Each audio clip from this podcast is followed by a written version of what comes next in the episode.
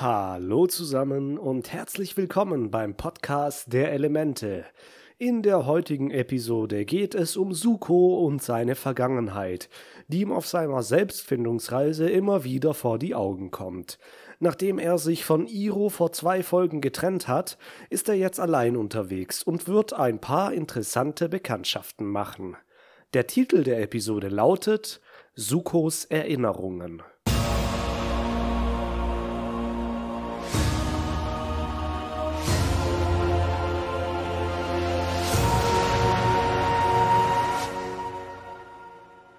Die Episode startet, wie der englische Titel es schon verrät, mit Suko allein. Er reitet auf seinem Straußenpferd durch die Landschaft und es passiert, nun ja, eine ganze Weile lang nix. Man merkt aber, er ist äh, schlecht drauf, würde ich jetzt vielleicht nicht sagen, aber die Kraft verlässt ihn. Er hat sich eine ganze Weile schon nichts mehr gegessen und dann auf einmal riecht er einen leckeren Braten, der irgendwo gegrillt wird. Er sieht einen Mann am Lagerfeuer und er denkt sich, oh, den Braten muss ich haben, greift nach seinen Schwertern, aber dann sieht er, dass der Mann bei sich eine schwangere Frau hat, und er lässt es lieber bleiben, sie werden das Fleisch wohl eher gebrauchen als er. Merkt euch aber mal diese beiden Wanderer, der Mann und seine schwangere Frau, sie werden uns noch einmal begegnen. Suko reitet also weiter. Das Straußenpferd wird auch langsam immer schwächer und ihm geht sogar das Wasser aus. Ihm wird langsam schwarz vor Augen, er fällt fast herunter und in der Schwärze sieht er eine Frau. Wer könnte das denn sein? Aber bevor er tatsächlich das Bewusstsein verliert, schreckt er wieder auf. Die Frau vor seinem inneren Auge ist weg und nach einiger Zeit kommt er dann schließlich an ein Dorf an. Es ist praktisch mitten in der Wüste und die ganzen Hütten bestehen nur aus Holz. Ein Blick auf die Karte sagt, dass das Dorf hier ist. Er ist praktisch genau am südlichen Rand der Sivong-Wüste und reist wahrscheinlich sehr parallel zu Aang und seinen Freunden. Wo Iro in dieser Zeit ist, können wir nicht genau sagen, aber wir werden in der nächsten Folge bemerken, dass er sich auch in Richtung Osten aufgemacht hat. Das Dorf hier in der Wüste scheint aber kein guter Ort zu sein, um lange zu bleiben. Wir sehen zuerst ein paar Leute mit Würfeln spielen. Sie spielen sicher um Geld, und als der eine gewinnt, verprügeln ihn die anderen. Äh, ich glaube, das soll uns so ein bisschen klar machen, dass das hier nicht gerade der ideale Ort ist, um Ärger zu machen. Suko reitet jetzt an den Würfelspielern vorbei, und sie sehen sich alle grimmig an. Wir sehen, dass einer der Würfelspieler zwei Hämmer an seinen Gürteln hängen hat. Wofür er die wohl braucht? Suko steigt jetzt ab und geht an die Theke eines Ladens gegenüber der Männer. Er fragt nach Futter für sein Straußenpferd, etwas zu trinken und eine warme Mahlzeit. Als er aber das Geld zeigte, was er noch übrig hatte, meint der Verkäufer, dass das nicht für ein warmes Essen reichen würde, aber er könnte ihm dafür zwei Säcke Futter geben. Während Suko überlegt, wie er sich das jetzt hier am besten zurechthandeln soll, bemerkt er zwei Kinder, die auch hinter der Theke spielen. Eines der Kinder wirft ein Ei auf die Männer mit den Würfeln. Das Ei trifft voll ins Schwarze und die Kinder hauen ab. Die Männer drehen sich natürlich ziemlich sauer um und naja, wer steht noch da? Suko. Sie fragen ihm nach dem Ei und Suko legt direkt seine Hand auf die Waffen. Die Spannung der Situation nimmt zu, und als Suko sich dann noch den Witz erlaubt, dass wahrscheinlich nur ein Huhn vorbeigeflogen sei, kommen wir ein wenig in gefährliche Gefilde. Zeitgleich legt der Händler die Säcke mit Futter auf den Tresen. Der Anführer der Männer schnappt sich sofort die Säcke und bedankt sich bei Suko für seine Spende. Ah, jetzt bleibt Suko ohne Essen zurück. Er sagte, dass die Armee sich bedrangt und droht Suko, er solle aus dem Dorf verschwinden, ansonsten würde ihn eine schlimme Strafe ereilen. Er klopft währenddessen demonstrativ auf die Hämmer, die er an seinem Gürtel trägt, und die vier Männer verschwinden wieder. Der Händler sagt, dass dies die Soldaten des Erdkönigreichs sind, die hier stationiert worden, um die Leute vor der Feuernation zu beschützen, doch sie seien nur Gauner und nutzten jede Situation zu ihrem Vorteil. Sie terrorisieren die Menschen, die im Dorf leben, und stehlen ihnen das, was sie am nötigsten brauchen, um sich ein schönes Leben zu machen. Suko ist viel zu hungrig, um großartig sauer zu sein, steigt wieder auf sein Straußenpferd und will wegreiten, doch da erscheint wieder der Junge, der das Ei geworfen hat. Er bedankt sich bei ihm und führt ihn und sein Straußenpferd ein wenig hinaus aus dem Dorf zu der Farm seiner Eltern. Er lädt ihn ein, sein Straußenpferd zu füttern und ihm etwas zu essen zu geben. Suko sagt zuerst nichts, aber hält sich schmerzend vor Hunger den Bauch. An der Farm angekommen, hören wir erstmal das Gegrunze von sehr vielen Schweinen. Das Gehege ist voll mit ihnen. Es sind keine gewöhnlichen Schweine, sondern jeweils Mischlinge aus Schaf und Schwein und Kuh und Schwein. Und dann ist da natürlich noch ein Mischling aus Hahn und Schwein. Hm, hier ist wohl alles aus Schwein. Der Vater und der Mutter des Jungen, der Lee heißt, empfangen Suko freundlich. Lee erzählt, dass Suko sich im Dorf gegen die Soldaten gestellt hat. Und die Eltern sind sehr beeindruckt, denn so wie sich diese Soldaten verhalten, sind sie es nicht wert, die Rüstung des Erdkönigreichs zu tragen. Die richtigen Soldaten, sagt die Mutter, kämpften gerade im Krieg, so wie Lees großer Bruder. Sie fragen Suko nach seinem Namen, aber der stottert ein wenig rum und will nicht so recht damit rausrücken. Der Vater, ein absoluter Ehrenmann übrigens, sagte, dass er sich nicht vorstellen muss, denn Suko wird schon seine Gründe haben, warum er seinen Namen nicht preisgeben will. Das ist in Ordnung für sie. Die Mutter fragt, ob er nicht mit ihnen essen will, und Suko sagt nein. Es ist ein wenig eigenartig, aber wenn wir bedenken, dass Suko sehr stolz ist und eigentlich keine Almosen annehmen will, können wir seine Reaktion hier verstehen. Und Lies Mutter versteht das auch. Also bittet sie ihn doch, ihrem Mann bei der Scheune zu helfen. Dadurch erbringt Suko praktisch eine Gegenleistung und hat sich so dann auch das Essen verdient. Diesen Kompromiss nimmt Suko an und er hilft Lies Vater dabei, das Dach der Scheune zu decken. Währenddessen steht Lee die ganze Zeit auf der Leiter und fragt ihn verschiedene Sachen. Wo kommen Sie her? Sind Sie schon lange unterwegs? Wo wollen Sie hin? Was machen Sie so? Haben Sie schon das neue Rammstein-Album gehört? So ein Zeug halt. Lees Vater bremst ihn dann aber. Er soll den Mann doch in Ruhe lassen, er muss ihnen keine Fragen beantworten. Lee haut dann aber noch eine Frage raus, die äh, ziemlich unangenehm für Suko ist, denn er fragt ihn nach seiner Narbe. Vor Schreck haut sich Suko mit dem Hammer auf den Daumen und Lees Vater muss wieder einschreiten. Er mahnt ihn nochmal und sagt, dass Sukos Vergangenheit sie nichts angeht. Vergangenheit ist ein gutes Stichwort, denn jetzt kriegen wir eine kleine Erinnerung aus Sukos Vergangenheit. Wir sind im Garten des Feuerpalastes und ein junger Suko, noch ohne Narbe, sitzt zusammen mit seiner Mutter am Teich und füttert Schildkrötenenten.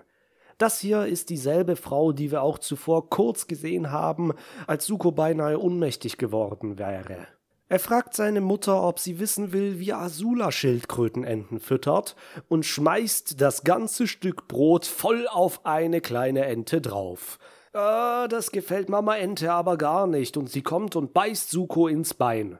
Ah, wenn ich mir so überlege, Schildkröten können ziemlich kräftig zubeißen. Jetzt ist die Frage, ist der Biss eher schildkrötisch oder entisch? Hm, es ist eher Ente, denn Sukos Mutter kann das Tier ganz schnell von ihm lösen. Der kleine Sukufu ist erschrocken und verärgert. Er versteht nicht, warum die Ente ihn angegriffen hat, aber seine Mutter erklärt es ihm in einer sehr liebevollen Weise, dass Mütter nun einmal ihre Kinder beschützen. Die nächste Szene ist immer noch im Garten. Wir sehen eine junge Asula mit einer jungen Taili turnen und eine kleine Mai sitzt unter einem Baum. Tylee macht einen besseren Ratschlag und Flipflop als Azula und Azula ist natürlich verärgert und stößt Tylee direkt um. Äh, scheint, als wäre sie schon immer etwas boshaft gewesen. Ich meine, Suko hat doch gezeigt, dass sie die Schildkrötenenten quält und jetzt schubst sie auch noch ihre Freunde herum. Nun, sie ist nur ein Kind und kennt diese Zusammenhänge vielleicht noch nicht, weshalb man ihr das nicht so sehr ankreiden darf.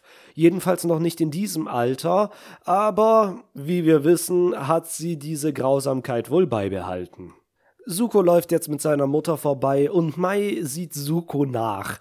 Sie wird ganz rot und sie guckt so verliebt. Hm, da hat wohl jemand einen kleinen Crush auf unseren Prinzen. Azula fällt das jedenfalls auch auf, und scheinbar schmiedet sie schon einen finsteren Plan, denn sie flüstert zu Tai Li, dass sie sich das jetzt mal genau ansehen soll.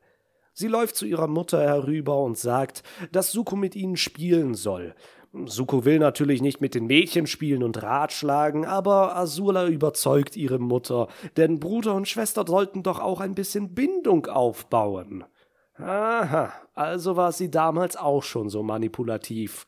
Sie pflückt einen Apfel von dem Baum und legt ihn Wilhelm Tell mäßig auf den Kopf von Mai. Sie sagt, man soll den Apfel vom Kopf des anderen stoßen und feuert eine kleine Flamme aus ihren Fingern, um den Strunk des Apfels in Brand zu setzen.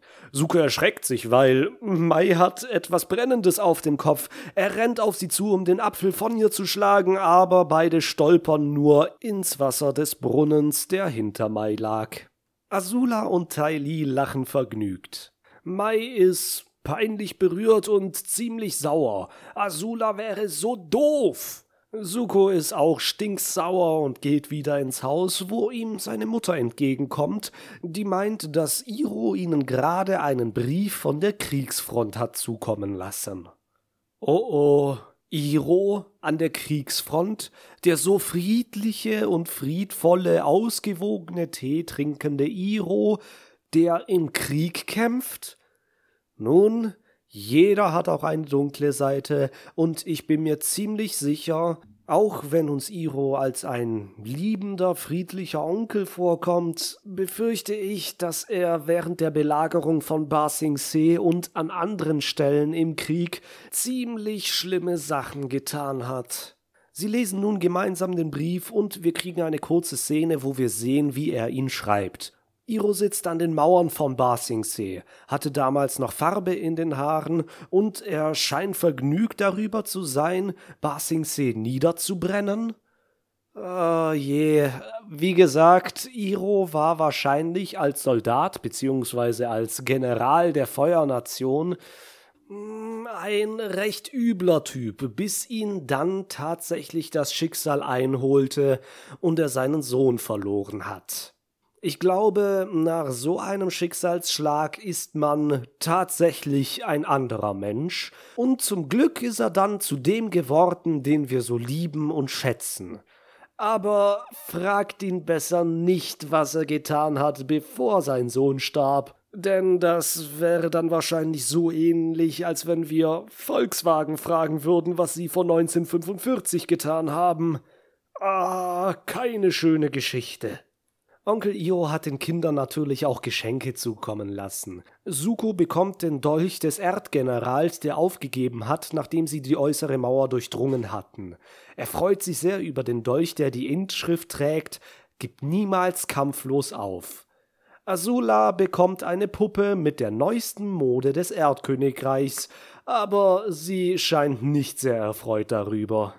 Azula wird jetzt auch ziemlich fies, denn sie sagt, wenn Iro nicht aus dem Krieg zurückkäme, würde ja ihr Vater Feuerlord werden.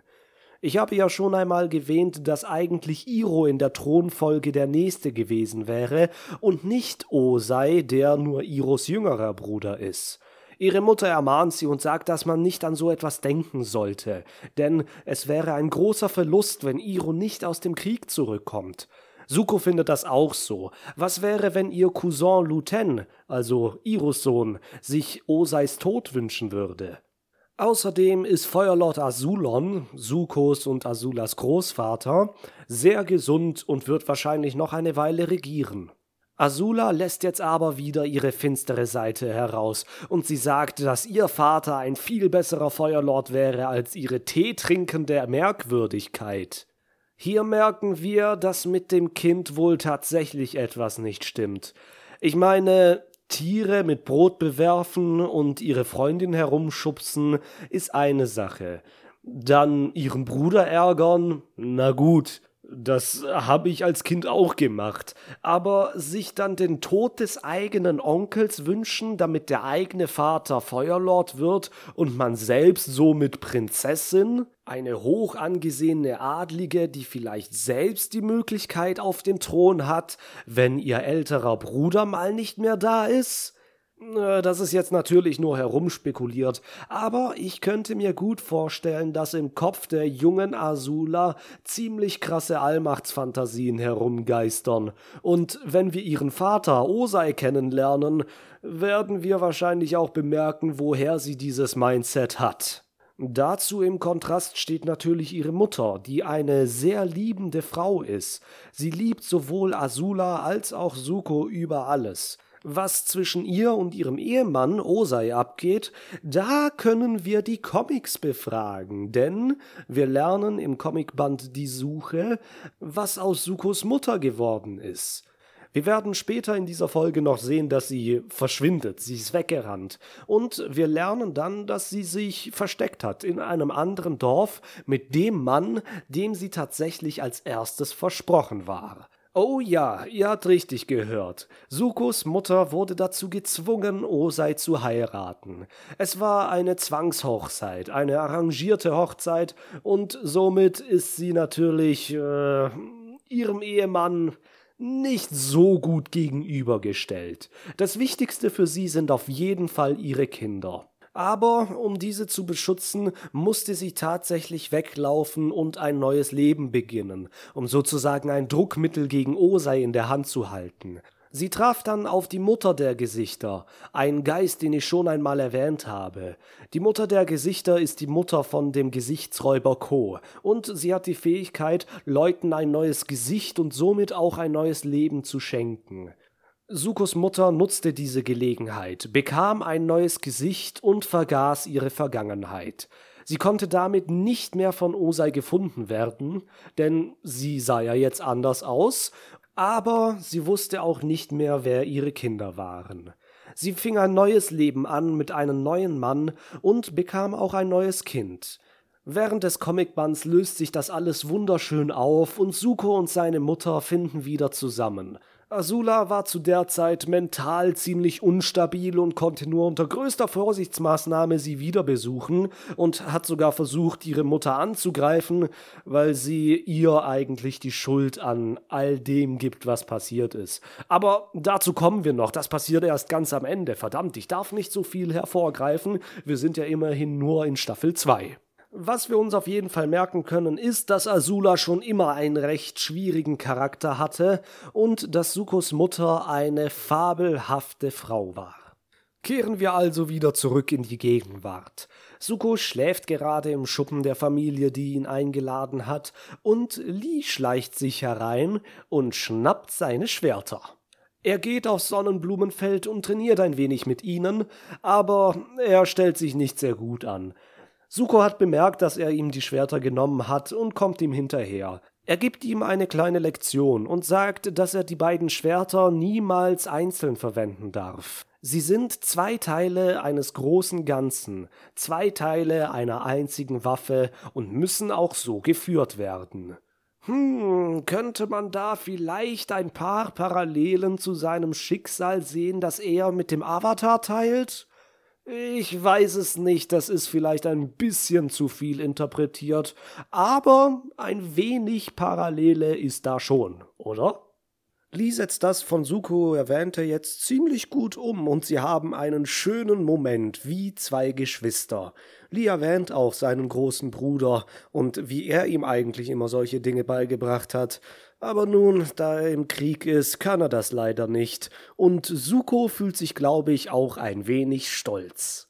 Am nächsten Tag will Suko gerade aufbrechen, doch dann kommen die fiesen Soldaten auf ihren eigenen Straußenpferden dahergeritten, um Ärger zu machen, wie Suko vermutet. Er hat nicht ganz Unrecht, denn die Soldaten kommen mit der Nachricht, dass das Bataillon des Sohnes gerade in Kriegsgefangenschaft geraten ist und dass die Feuernation berühmt dafür ist, dass sie Kriegsgefangene unbewaffnet an die Front schicken, so dass die eigenen Leute dann die in Feuernation Rüstung gekleideten Kameraden abschlachten.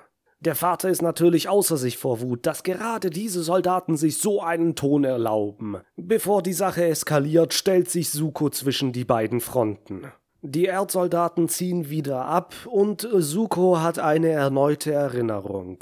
Wieder im Garten des Feuerpalastes erhält seine Mutter einen Brief. Sie liest ihn und beginnt zu weinen, denn dort drin stand, dass Luten, Iros Sohn, gefallen ist. Der Vater von Lee ergreift jetzt das Vorhaben, nach dem Sohn zu suchen. Er will an die Front gehen und dort Ausschau nach ihm halten und ihn zurückbringen. Die Mutter bricht in Tränen aus, der Sohn ist verzweifelt. Er fragt Suko, ob er nicht hierbleiben kann, da jetzt sein Vater auch weggeht, aber Suko muss weiterziehen. Er überreicht ihm den Dolch, den er damals von Iro als Geschenk bekommen hat. Er reitet nun weg und die Erinnerung geht weiter. Suko spielt mit gerade eben dem Messer. Azula sagt ihm, dass er sich lächerlich macht, dass er einfach nur mit irgendwelchen Messern spielt und er kann es noch nicht mal richtig. Sie unterhalten sich dann über Iro, dass er bald wieder von der Front zurückkehren wird. Suko hat sehr viel Mitleid mit seinem Onkel, denn er kann sich nicht vorstellen, wie schrecklich es sein muss, sein einziges Kind zu verlieren. Azula hält Iro aber für einen Loser, denn anstatt weiter zu kämpfen und Basingsee niederzubrennen, kommt er nun mit eingeklemmtem Schwanz wieder nach Hause. Ihre Mutter kommt dann herein und sagte, dass Osei eine Audienz beim Feuerlord ersucht hat. Sie sollen sich umziehen und auch dabei sein. Azula äußert sich dann wieder sehr abfällig, dass Azulon wahrscheinlich nicht mehr lange regieren wird. Die Mutter wird wieder böse und jetzt merkt sie's langsam auch. Irgendetwas stimmt mit dem Kind nicht. Ja, die ist echt ein bisschen verrückt. Vor dem Feuerlord sitzen nun Sukos Mutter, Vater und seine Schwester. Osei möchte ein wenig zeigen, was seine Kinder so drauf haben, und er stellt eine Frage, wie damals Feuerlord Zosin einen Sieg errungen hatte. Suko weiß es leider nicht, Azula plappert herein und beantwortet die Frage. Sie zeigt daraufhin die neuen Figuren, die sie trainiert hat. Sie ist in diesem Alter schon eine außergewöhnlich gute Feuerbändigerin und ein Lächeln breitet sich auf ihres Vaters Lippen aus. Hier ist anzumerken, dass wir trotzdem, dass wir sein Lächeln sehen, nie sein ganzes Gesicht mitbekommen. Wer er wirklich ist, beziehungsweise wie er aussieht, bleibt für uns immer noch ein Geheimnis. Suko will die Sache aber nicht so stehen lassen und will auch zeigen, was er kann. Osais Lächeln verschwindet wieder. Ah, da wird wohl ganz schnell klar, wer hier das Lieblingskind ist. Die Übung, die er zeigt, ist mit denen von Azula nicht zu vergleichen. Er versucht auch Feuer zu bändigen, aber er fällt nur auf den Hintern. Sein Opa ist aber von der ganzen Vorstellung sehr gelangweilt. Er schickt die beiden Kinder und die Mutter weg und möchte nun endlich wissen, was Osei eigentlich von ihm will. Die drei gehen nun, aber bevor sie die Tür passieren, schlüpfen Azula und Suko hinter den Vorhang und lauschen dem Gespräch ihres Vaters mit ihrem Großvater. Osei schlägt nun seinem Vater vor, nachdem Iros Sohn gestorben ist, ihn selbst zu seinem Thronfolger zu machen. Denn im Gegensatz zu Iro hat er ja noch zwei gesunde Kinder, die dann später nach ihm auch den Thron übernehmen könnten. Außerdem ist Iros Niederlage ein ziemliches Debakel. Wer weiß, was für ein Licht das auf den Thron werfen würde. Azulon ist seinem Vorschlag aber nicht sehr offen. Er hält sehr zu Iro, seinem erstgeborenen Sohn, den er auch sehr bedauert, da er sein Kind verloren hat. Er meint, Iro würde gerade sehr leiden, aber Osei hat noch nicht genug gelitten.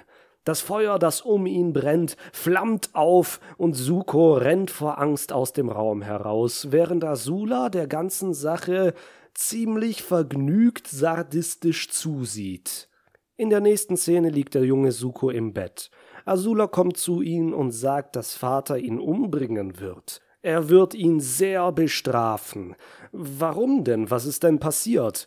Nun, Azula meint, das Gespräch zwischen Osei und ihrem Großvater ginge noch weiter, und er hat gesagt, dass Osei nun am eigenen Leib erfahren soll, wie es ist, sein erstgeborenes Kind zu verlieren, um das Leid zu verstehen, was Iro gerade durchmacht.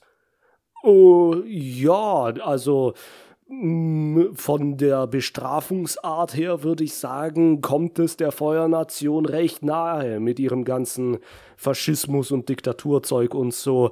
Aber uh, das ist jetzt nicht so gut für Suko, oder?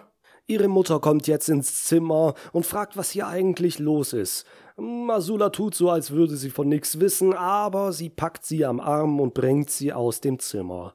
Suko versucht sich selbst zu beruhigen und wiederholt immer, dass Asula lügt und lügt und lügt, und jetzt gehen wir wieder in die Gegenwart. Suko liegt auf einem Feld und sagt sich das wieder vor. Asula lügt in einer Tour.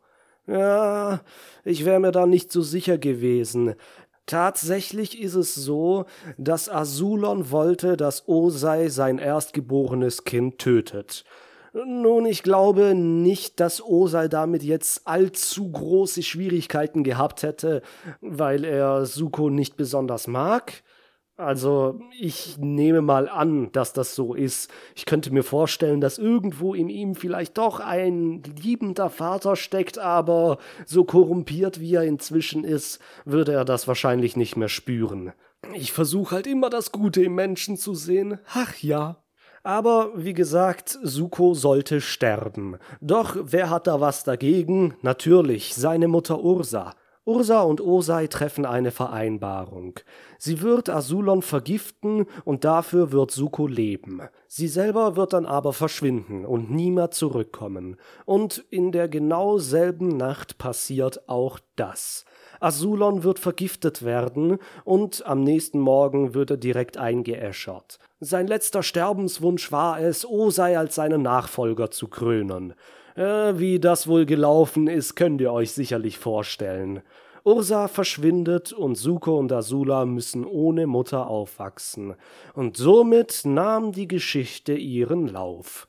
Asula hat eine super Zeit, weil ihr Lieblingspapa jetzt endlich Feuerlord ist. Suko ist ohne seine Mutter ziemlich aufgeschmissen und nähert sich sehr an Iro ran, der in ihm auch irgendwie einen Ersatzsohn sieht. Und somit ist dann die Geschichte geschrieben. Aber gehen wir wieder in die Gegenwart. Auf einmal taucht Lies Mutter auf. Sie sagte, dass Lee die Soldaten mit einem Messer bedroht hat. Oh gerade das Messer, das Suko ihm gegeben hat. Sie bricht in Tränen aus, denn die Soldaten haben ihn mitgenommen und wollen ihn an die Front schicken. Suko zögert nicht. Er sagt, dass er ihren Sohn dort rausholen wird. Es ist Abend, die perfekte Zeit für einen Showdown. Suko kommt wieder in die Stadt, wo Lee gefangen gehalten wird. Er ist gefesselt und die Soldaten bewachen ihn. Sie stehen sich nun gegenüber und der Anführer fragt, ob er ihnen Ärger machen will. Suko geigt ihnen dann richtig seine Meinung. Er sagt, dass sie keine Soldaten sind, sondern nur Feiglinge, die sich an den Wehrlosen vergreifen, am liebsten an Frauen und Kindern. Er beschimpft sie als Schmarotzer und Feiglinge, die sich an einer armen Familie vergreifen, die bereits einen Sohn im Krieg verloren hat. Ho, merkt ihr was? Irgendwie ist genau das gleiche mit Iro passiert. Oder etwa nicht? Sein eigener Bruder hintergeht ihn, nimmt ihn den Thron, tötet ihren Vater und all das, nachdem er sein einziges Kind verloren hat. Die Geschichte scheint sich ein wenig zu wiederholen, denn all das, was Lee gerade erlebt, hat auch Suko einmal erlebt. Und sogar der Dolch, dieses Symbol eines Geschenks, wurde zum treffenden Zeitpunkt übergeben. Und die Soldaten, sie stehen praktisch für Osei, die die Gunst der Stunde ausnützen, weil sie gerade zufällig am längeren Hebel sitzen, und ihnen scheint jedes Mittel recht, um einen Vorteil aus der Situation herauszuziehen. Genau diese Soldaten greifen Suko jetzt an. Einer nach dem anderen läuft mit seinem Speer auf ihn zu, aber für Suko ist es kein Problem, sie unbewaffnet fertig zu machen. Die anderen drei fliehen und der Anführer zieht jetzt seine Hämmer, genauso wie Suko seine Schwerter. Und wenn der Mann kein Erdbändiger gewesen wäre, hätte er wahrscheinlich auch keine Chance gegen Suko ohne Feuerbändigen gehabt, aber leider verwendet er seine Hämmer, um Steine aus dem Erdreich zu holen und schleudert sie auf Suko zu. Suko kann die meisten Felsen auch abwehren, aber nur mit seinen Schwertern ist er einem Erdbändiger leider nicht gewachsen. Er stürzt und schlägt sich sehr den Kopf an, und genau in dem Moment hat er auch wieder eine Erinnerung. Es ist seine Mutter, die ihn weckt. Er ist noch sehr müde und es ist mitten in der Nacht, genau die Nacht, in der sie verschwindet, genau die Nacht, in der Asulon vergiftet worden ist. Sie weckt ihn und sagt, dass sie ihn lieb hat und dass alles, was sie getan hat, nur für ihn geschehen ist. Bevor sie geht, sagt sie ihm, dass er niemals vergessen darf, wer er ist. Suko kann sich wahrscheinlich an diese Sache nicht wirklich erinnern, weil er noch ziemlich verschlafen war. Erst durch diesen ziemlichen Tritt gegen den Kopf ist ihm klar geworden, was da eigentlich alles abgelaufen ist. Und jetzt in der Gegenwart, als der Soldat über ihm steht, um ihm den Rest zu geben, erwacht er und er bändigt Feuer.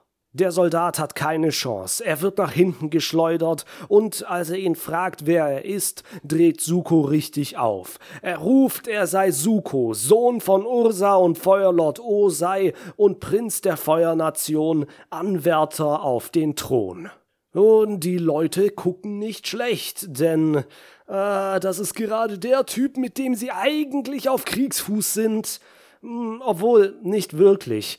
Der Menge wird es klar, als ein alter Mann ruft, dass er enterbt worden ist. Er muss wohl die Plakate gesehen haben, die zur Verhandlung für ihn ausgeschrieben sind, und er schreit auch, dass das am Auge das Werk seines Vaters war. Suko holt sich den Dolch von dem Soldaten wieder und geht zu Lee. Seine Mutter stellt sich schützend vor ihn und schreit ihn an, er soll verschwinden. Er will ihm den Dolch einfach nur wieder zurückgeben, aber Lee sagt, dass er ihn nicht will. Er schreit ihn an, dass er ihn hasst, und wir sehen wieder eine Erinnerung. Der junge Suko steigt aus dem Bett und ruft nach seiner Mutter. Er rennt in den Gang, wo er Asula trifft, die sein Messer hat. Sie sagt, Mutter sei verschwunden und Großvater sei gestern Abend gestorben. Suko kann es nicht glauben, dass sie es lustig findet. Er sagt, dass sie krank ist und er will sein Messer zurück. Azula meint, wer sollte sie jetzt noch zu irgendetwas zwingen? Mutter etwa? Die ganze Sache gipfelt dann in dem Moment, als er seinen Vater im Garten trifft. Er fragt ihn, wo seine Mutter ist, aber sein Vater steht nur mit dem Rücken zu ihm gewandt und sagt nichts. In diesem Moment würde ich so gerne wissen, was ihm im Gesicht geschrieben steht. Ist er einfach nur berechnend kalt, weil er jetzt endlich an das Ziel angekommen ist, wo er hin wollte? Ist er wütend auf Suko, Ursa und oder sich selbst? Oder ist er vielleicht sogar traurig, dass seine Frau weg ist? Ich bin mir echt nicht sicher und ich kann hier nur sehr schwer spekulieren, aber wenn es zu diesem Zeitpunkt noch irgendetwas Gutes in Osei gegeben hat, dann ist es jetzt weg. Und vielleicht ist es gerade mit Ursa verschwunden. Die nächste Szene ist die Beerdigung von Feuerlord Azulon. Er wird eingeäschert und zeitgleich wird sein Sohn Osei zum neuen Feuerlord gekrönt. Die Menge verneigt sich vor ihm, die Musik wird so bedrohlich, wie sie es noch nie war, Azula lacht hämisch und Suko steht die Angst und Furcht ins Gesicht geschrieben. Wieder in der Gegenwart sehen wir Suko noch in den Sonnenuntergang reiten. Er verlässt dieses Dorf und die Leute blicken ihm verächtlich nach. Er hat hier nichts mehr verloren. Und genau hier endet auch wieder diese Episode. Also viel besser hätte man Sukos Vergangenheit wirklich nicht in Szene setzen können. Das war phänomenal gut und vor allem die Parallelen in der Gegenwart mit den Geschehnissen im Dorf sind wunderbar gesetzt. Ich hoffe jedenfalls, dass ich euch auch das nächste Mal beim Podcast der Elemente wieder mit dabei haben kann. Ich freue mich immer auf euer Feedback und ich freue mich auch besonders, wie viele inzwischen zuhören. Ich hätte mir echt nicht vorstellen können, dass so viele Leute Gefallen an dem Gequatsche, was ich hier von mir gebe, haben. Jedenfalls vielen, vielen Dank fürs Zuhören. Wie gesagt, schaltet auch wieder das nächste Mal ein. Ich wünsche euch alles Gute. Macht's gut. Bis denne.